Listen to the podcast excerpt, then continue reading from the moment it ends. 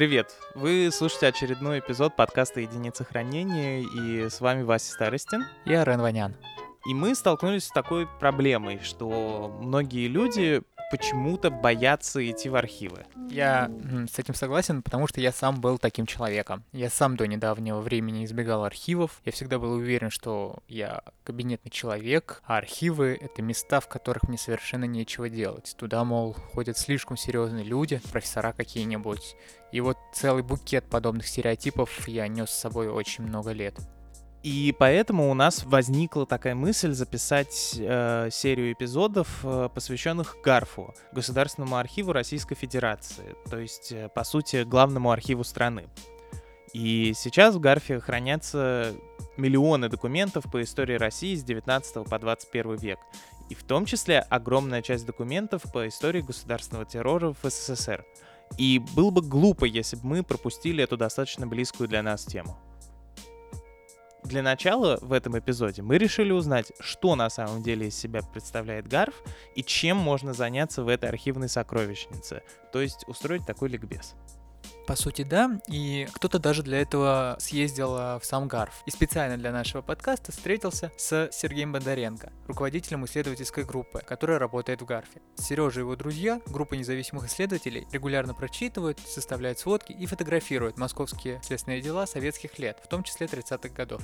Оцифрованные дела они переносят в электронную книгу памяти Москвы и Московской области. Можно прямо сейчас зайти на сайт открытого списка, указанный в описании подкаста, и заполнить в поиске интересующую вас фамилию.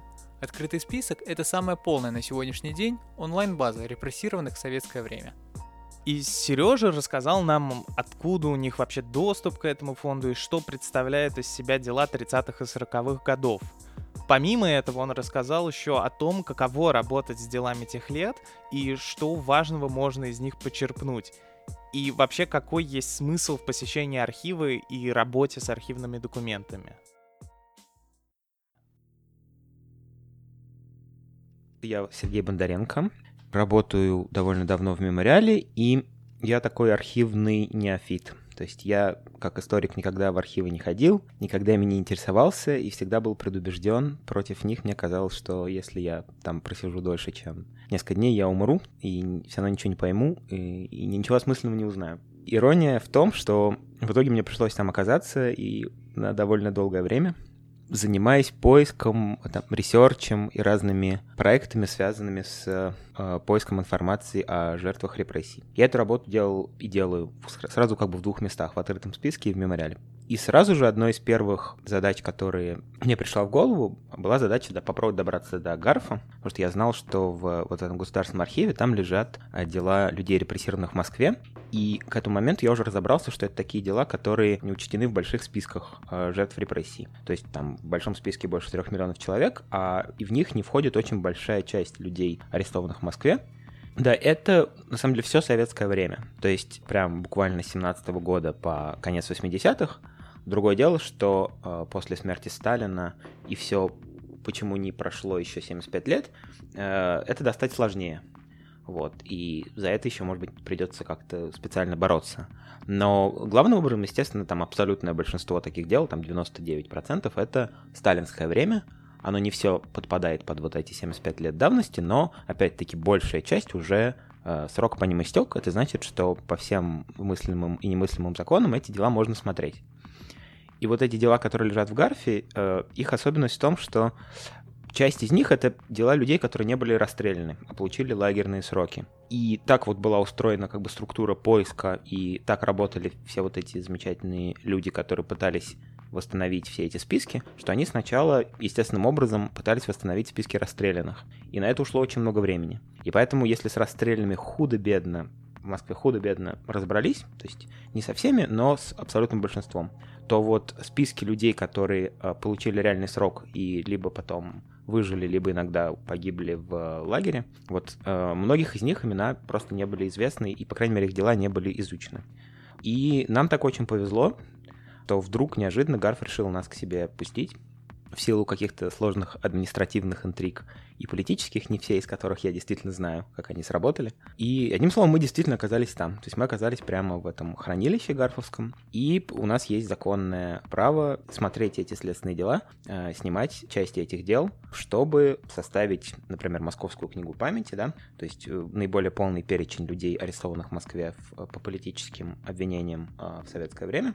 Но при этом еще, что важно для меня, просто понять каким-то образом устройство советской жизни в это время, не знаю, самый-самый широкий круг э, вещей тип жизни, взаимоотношения между людьми, язык. То есть я довольно быстро понял, что репрессии страшно сложная вещь, но я более или менее в них даже разобрался уже, в, там, в механизме, в э, том, какие органы участвуют, как это все между собой взаимосвязано. А вот, собственно, э, сам способ жить, который при, приводит к тому, что эти репрессии работают, и то, каким образом они преломляются через эти репрессии, вот это то, что меня в этих делах э, больше всего интересует. Дел очень много, дел э, там больше 100 тысяч, там точную цифру все по-разному называют, но что-то типа 120 тысяч дел, а надо еще иметь в виду, что в каждом деле часто может быть больше, чем один обвиняемый, соответственно, народу там еще больше. И с тем темпом, как мы сейчас там работаем, это еще лет на 20, наверное, таких вот э, съемок. Но, во-первых, я очень верю в сам процесс как идею. То есть я верю, что э, это такой процесс, что если нас остановят завтра, или там мы сойдем с ума, или нас выгонят, или еще что-нибудь, а уже даже то, что мы сделали, это уже будет в любом случае хорошо. И каждый день мы выигрываем, когда бы нас не остановили. Мы снимаем... Ну, Гарф огромная совершенно институция. Я ее и сотой части этого Гарф я не видел. Это как гигантский совершенно архив, э, очень разнообразный. То, где мы работаем, это отдельный фонд, там такие две здоровые комнаты хранилища, где, которые вот как в э, кино про, не знаю, про ФБР, когда они идут запрашивать какое-нибудь старое дело, все завалено папками, в, пыльными, в шкафах, в темных довольно комнатах, почти без воздуха, там со всякой очень странной пожарной безопасностью, но, видимо, частично а, оправданной. Вот. И вот в этих, э, значит, пыльных казематах там мы сидим за несколькими столами, куда обычно пускают либо каких-то исследователей, которые пишут э, научные работы, либо иногда родственников, если там в особенных случаях, когда им дают возможность ознакомиться с э, делами своих близких. Там вот в этих маленьких э, пролетах между э, делами мы сидим, э, потоком смотрим эти дела и фотографируем. Э, сами дела — это тоже огромная, очень специфическая штука, да? Э, ну, я вот уже довольно быстро, глядя на эти дела, пришел к такой идее, что я смотрю, пытаюсь смотреть на них как на некое, просто как на некий текст. И это, мне кажется, удобно по нескольким причинам. Во-первых, потому что главный фундаментальный спор, связанный со следственными делами, обычно такой. А стоит ли вообще верить хоть чему-либо, что там написано? Потому что это... Понятно, что это некие обвинения всегда, там набор из каких-то ритуальных э, допросов, которые огром, ну, в 99% случаев заканчивается каким-либо признанием, набор там собранных документов, подкрепляющих это обвинение, дальше обвинительное заключение, там или суд, или какая-то за- закрытая коллегия э, слушали, постановили, и некий результат, там, приговор человеку. Вот, если э, смотреть на это как на просто на текст, мне кажется, что таким образом снимается вот эта необходимость бесконечно судить и рассуждать и разглядывать, что здесь правда, что неправда, а пытаться увидеть это, ну, как бы, в, грубо говоря, по тем правилам, по которым это построено. То есть я не говорю о том, что не нужно вообще задаваться вопросом, правда это или нет, безусловно, нужно, но особенно на стадии того, когда мы смотрим на них и копируем, мне кажется важным просто погрузиться в некую систему взглядов и ценностей, которая формирует то, что мы перед собой видим. Ну и опять-таки вот для меня дополнительный интерес представляет просто то, что когда я уже вижу вот эту как бы кристаллическую сетку из повторяющихся документов, да, это там ордер на арест, какая-нибудь анкета арестованного, где человек рассказывает о том, кто его спрашивают основные вещи о нем. А там несколько допросов, потом обвинительное заключение, потом какой-то приговор, потом довольно часто какие-то бумаги о реабилитации. Все, что помимо этого, все э, может абсолютно невероятную сторону увести. То есть, э, наверное, самое очевидное и понятное любопытное — это разные вещественные доказательства.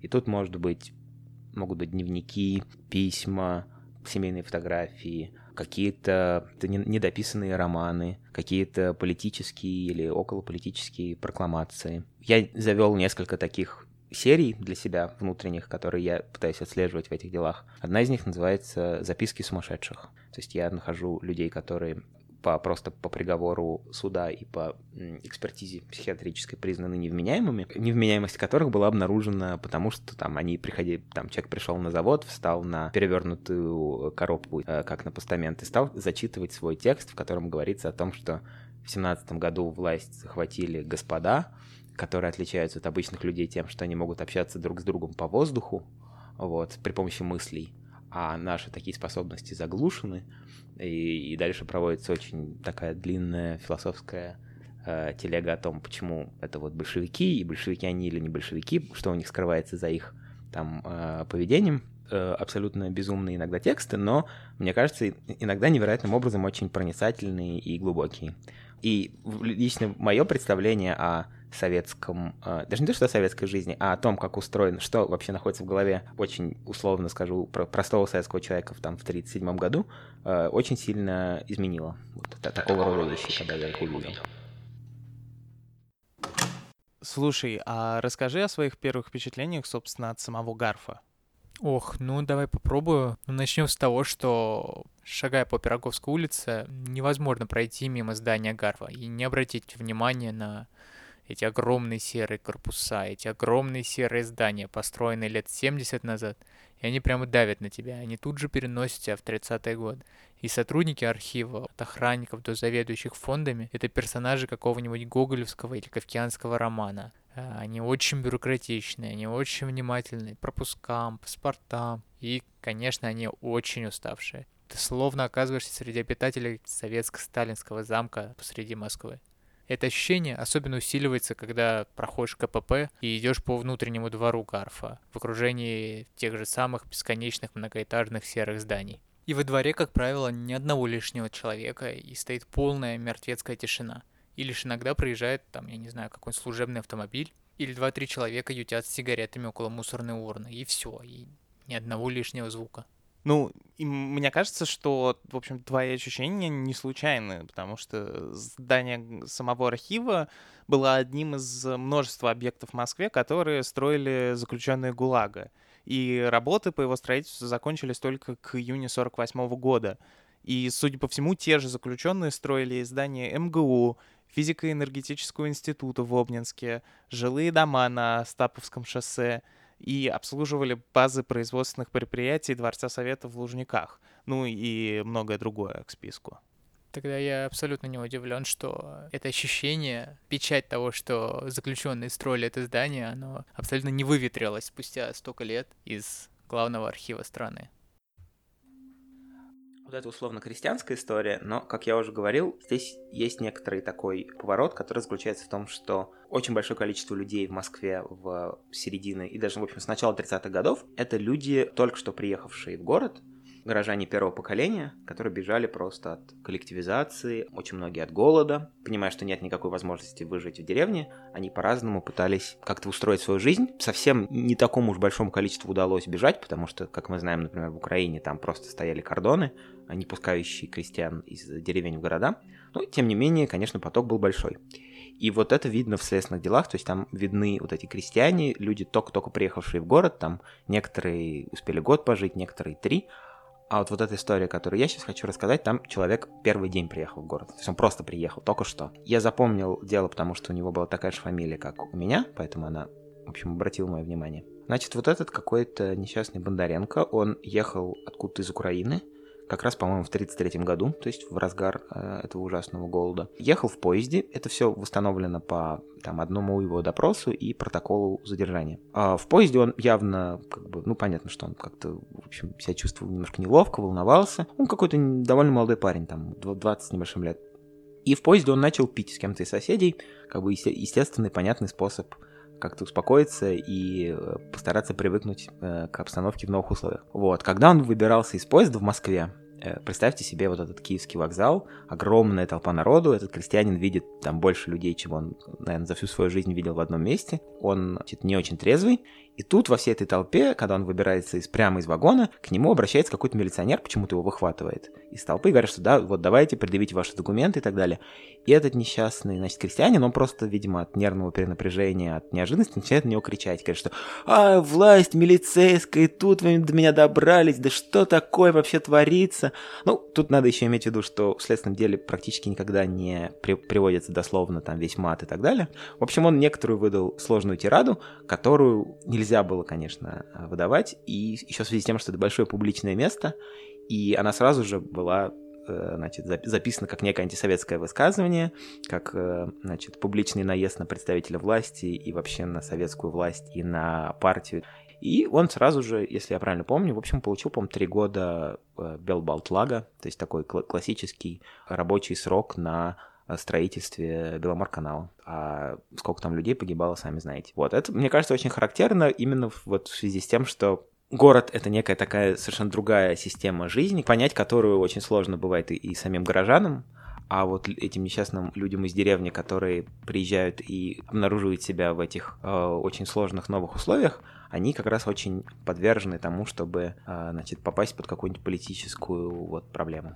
Я бы сказал, что просто то, что мы видим в этих делах, это заставляет с огромного количества разных точек зрения думать о уже существующих каких-то проблемах. Проблемы самые понятные, там, может быть, самое для меня, может быть, не самое, но важное и довольно очевидное, это то, что просто люди 30-х годов, это люди, которых уже вообще нет ни в каком виде сейчас. Это не такое общее заявление, что там понятно, что и людей 50-х годов, может быть, уже нет, и людей 60-х годов. Просто люди 30-х годов — это очень специфический тип людей, который либо погиб э, во время террора, либо в, погиб в войну.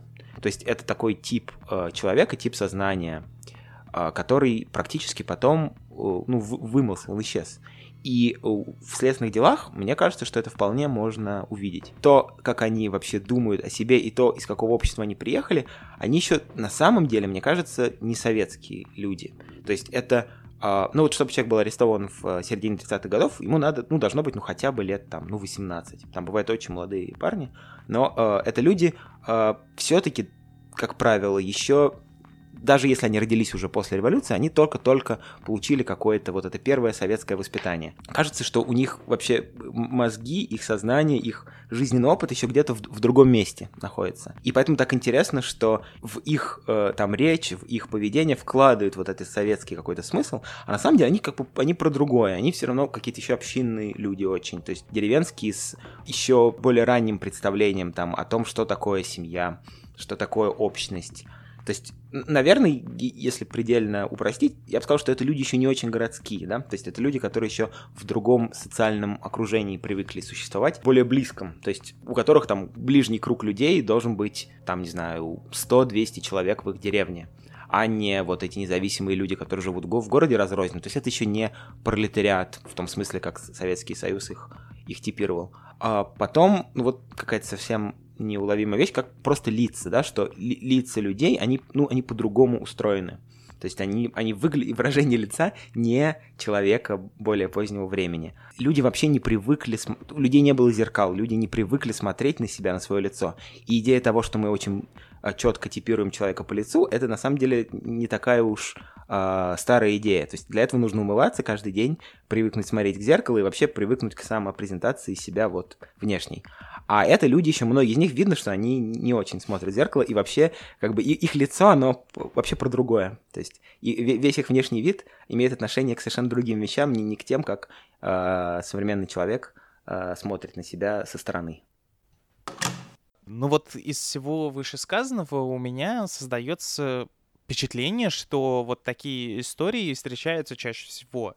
То есть истории о некоторых крестьянах, которые из-за своей непосредственности, полного непонимания правил э, советского городского мира э, попадают под следствие. Да, Сережа привел очень много э, примеров, рассказал много историй, особенно в 30-е годы, э, которые касались именно крестьян. И чаще всего эти крестьяне получали сроки за неосторожное, а порой сознательное, да, там, когда там, вспышки гнева были, упоминание имени Сталина или там касались фигуры Сталина. К примеру, мне встретилось дело мужчины, 37 лет, который в общежитии барака среди рабочих железнодорожного транспорта распространял я сейчас буду цитировать, контрреволюционные частушки террористического характера, направленные против вождя партии, товарища Сталина. И вот сама частушка. Эх, яблоко, сбоку впадина, убили Кирова, убьем и Сталина.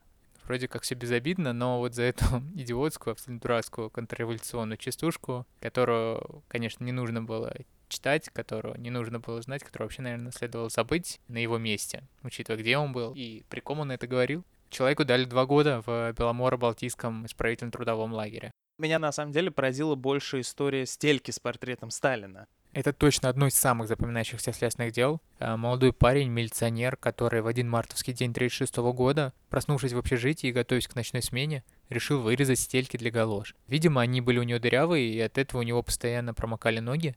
И вот он взял журнал «Большевик», вырвал из него несколько листов бумаги, положил их на табуретку и вырезал ножом стельку. Затем он перевернул стельку другой стороной и увидел, что в ее середине оказался портрет товарища Сталина. Но в тот момент тоже нет объяснения, он этому не придал никакого значения. И, к сожалению, затем, по, видимо, доносу товарищей, за то, что он не придал этому значения, ему выдвинули обвинение, что он в присутствии товарищей допустил явно контрреволюционное выступление. И по приговору суда военного трибунала получил срок на два года. Да, в общем, какая-то действительно абсолютно безумная история. Да, это, это безумие, и, но тут э, интересно копнуть еще глубже и посмотреть, как террор касался не только мужчин, но и женщин, и детей, и даже самих следователей. Конечно, есть разница половая, то есть мужчины или женщины. И опять-таки я абсолютно беру из головы эту статистику, просто потому как я это себе сейчас представляю. Но, конечно, я бы сказал, что дело на женщин это может быть одно из 20 или одно из 30. То есть, конечно, женщин гораздо меньше, чем мужчин в этих делах. И я бы сказал, что из-за того, что их меньше, как будто бы о них немножко проще строить какие-то э, теории, потому что они, как, они больше запоминаются, они как-то проще обобщаются. Есть большая понятная группа, то, что называется член семьи изменника Родины, то есть жены арестованных врагов народа. Э, это очень такая типическая штука, они обычно довольно похожи. Э, ну, в каких-то фундаментальных вещах. То есть это какие-то образованные городские женщины, уже сделавших какую-то партийную карьеру, и они идут вот таким как бы прицепом за мужем, да. Многие из них попадают в специальные там лагеря, самый известный из которых это, конечно, Алжир, да, Акмолинский лагерь жен изменников Родины.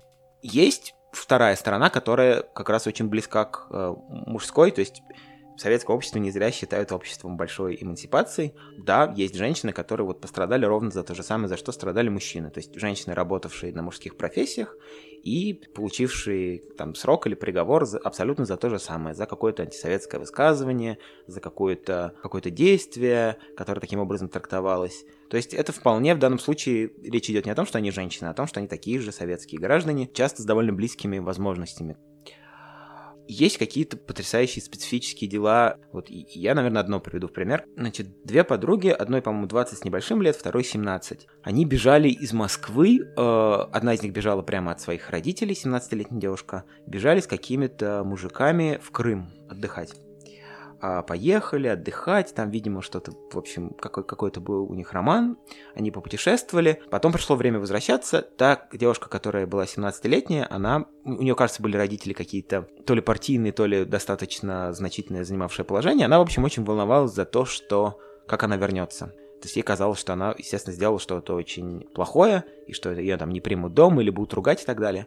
А что ей пришло в голову? Она написала телегу в НКВД, в которой она сказала, что она преследовала каких-то шпионов, что она разоблачила заговор, что вторая ее подруга, и что вот эти парни, они какие-то там заговорщики. Таким образом арестовали и ее, и всех остальных, и э, в деле просто видно, что она, ну, как бы она так практически про себя и говорит, что э, мне вот было страшно, что меня э, заругают, поэтому я решила, что я себя проявлю с лучшей стороны, совершу такой подвиг для страны, э, разоблачу шпионов. Я ничего плохого не хотела слава богу, это сравнительно прилично закончилось. То есть там, по-моему, в течение года всех их отпустили. Кажется, никто даже очень сильно не пострадал, то есть там никто не был расстрелян, не получил большой срок. Но вот это пример такого, с одной стороны, совершенно инфантильного, а с другой стороны, там, я условно это называю там, де- дело, основанное на какой-то личной романтической истории. Таких дел не так мало. Там любовь, э, ревность, там квартиру хотелось, там, не говорю, комнату. Вот, ревность, э, там, он ушел, но я сейчас его, его оговорю и комнату его заберу. Что-нибудь такое. Такие дела, да, тоже есть.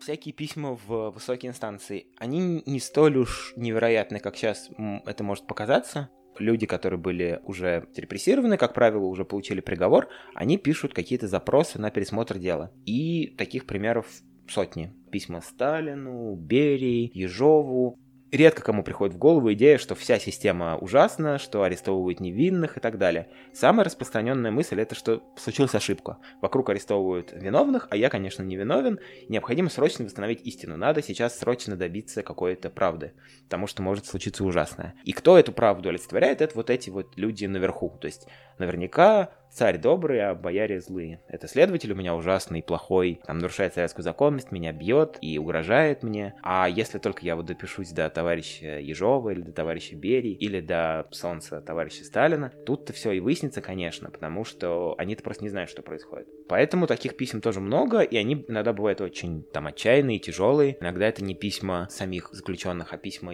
кого-то из их родственников, письма первоклассника, второклассника, там такого, что э, вот отец в тюрьме тюрьме, мы ничего про него не знаем. Мама у меня неграмотная, поэтому я вот под ее диктовку э, вырисовываю такими, значит, буковками послания вам, товарищ Сталин. Мне кажется, что такие письма даже частично там собирались в какие-то хрестоматии, то есть часть из них а, опубликована, но понятно, что их тысячи и тысячи. Далеко эти письма не доходили, как правило. Они там получали штампик, и их подшивали в, в личное дело того же самого человека, который уже был арестован.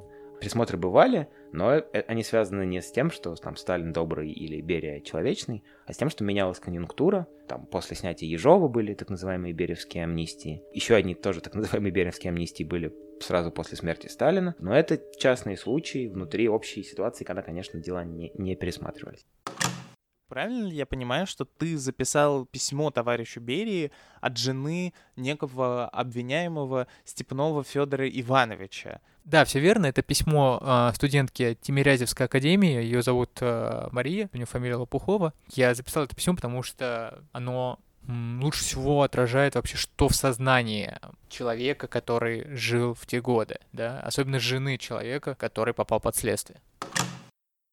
Я применила все законы диалектики, но ни один из них не помог мне найти в Степном врага народа.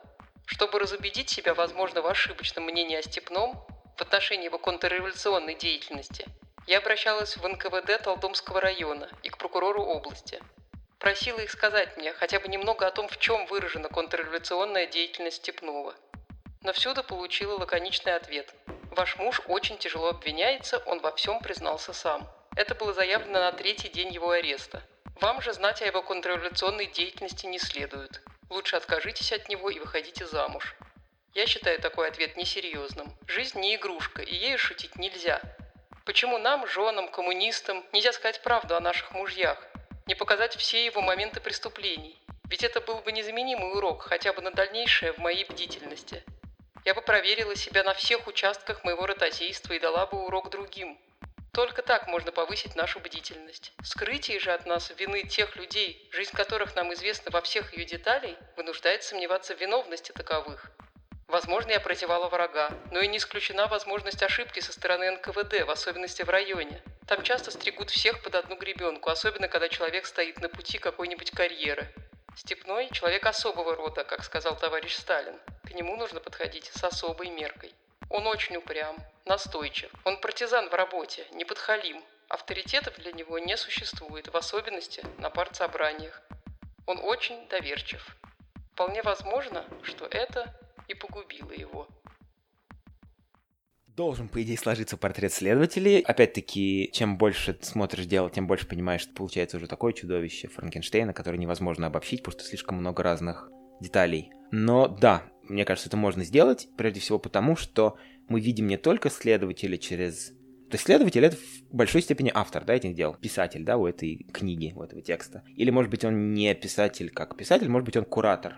Он тот, кто а, отбирает материал, тот, кто решает, что вот эта бумажка войдет в дело, это не войдет. Он не всегда все пишет сам, но он, скажем так, руководит процессом по созданию вот этого большого текста.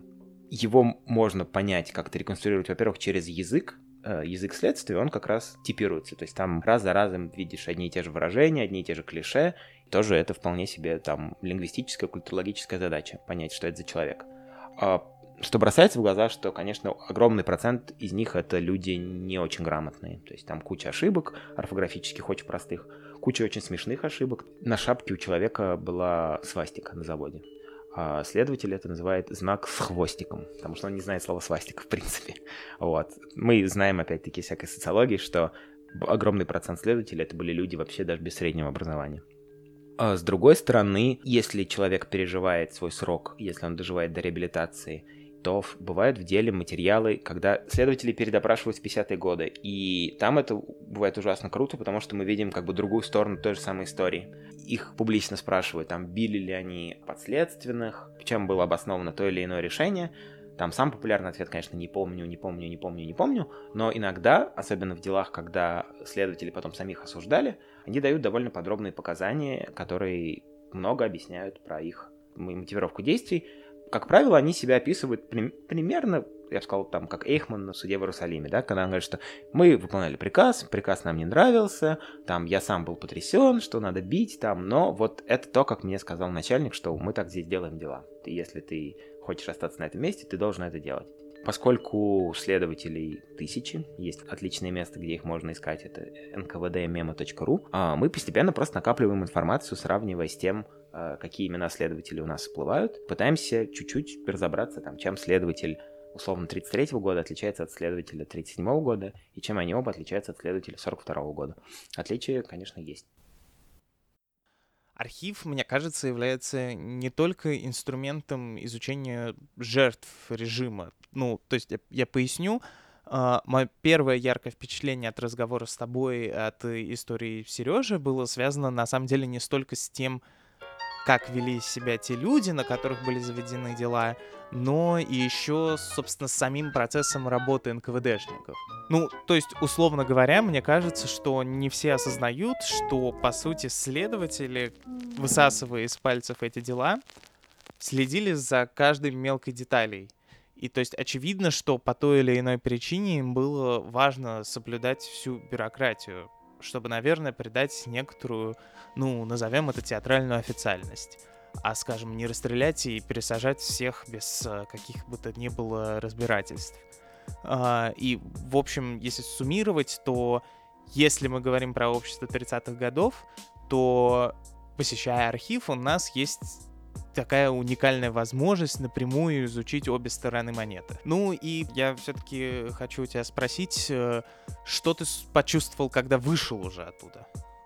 Ну, конечно, какое-то осознание, какие-то эмоции пришли не сразу, но, как я говорил в начале, да, до посещения Гарфа я был уверен, что я абсолютно кабинетный человек, а архивы — это места, в которых мне, ну, совершенно нечего делать.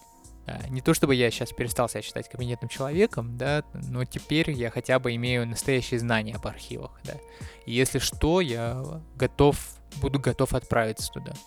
И кроме того, Гарф, а, да, я добавлю, что оказался не просто местом хранения каких-то там и кому-то там нужных документов. Я бы сравнил Гарф с машиной времени, которая переносит тебя в прошлое, в сознание человека прошлого. Ты сам узнаешь его страхи и надежды, его желания и неврозы, его быт и повседневность.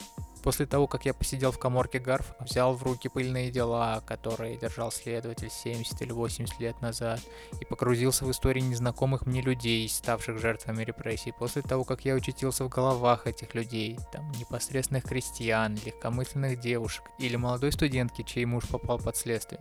Вот только после этого я по-новому взглянул на Гарф, на архивы, на документы, которые оживляли передо мной прошлое, настоящую подлинную историю 30-х годов.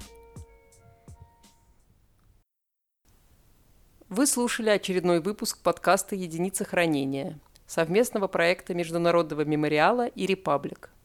Над выпуском работали Арен Ванян, Мария Меньшикова, Анна Марголис и Вася Старостин.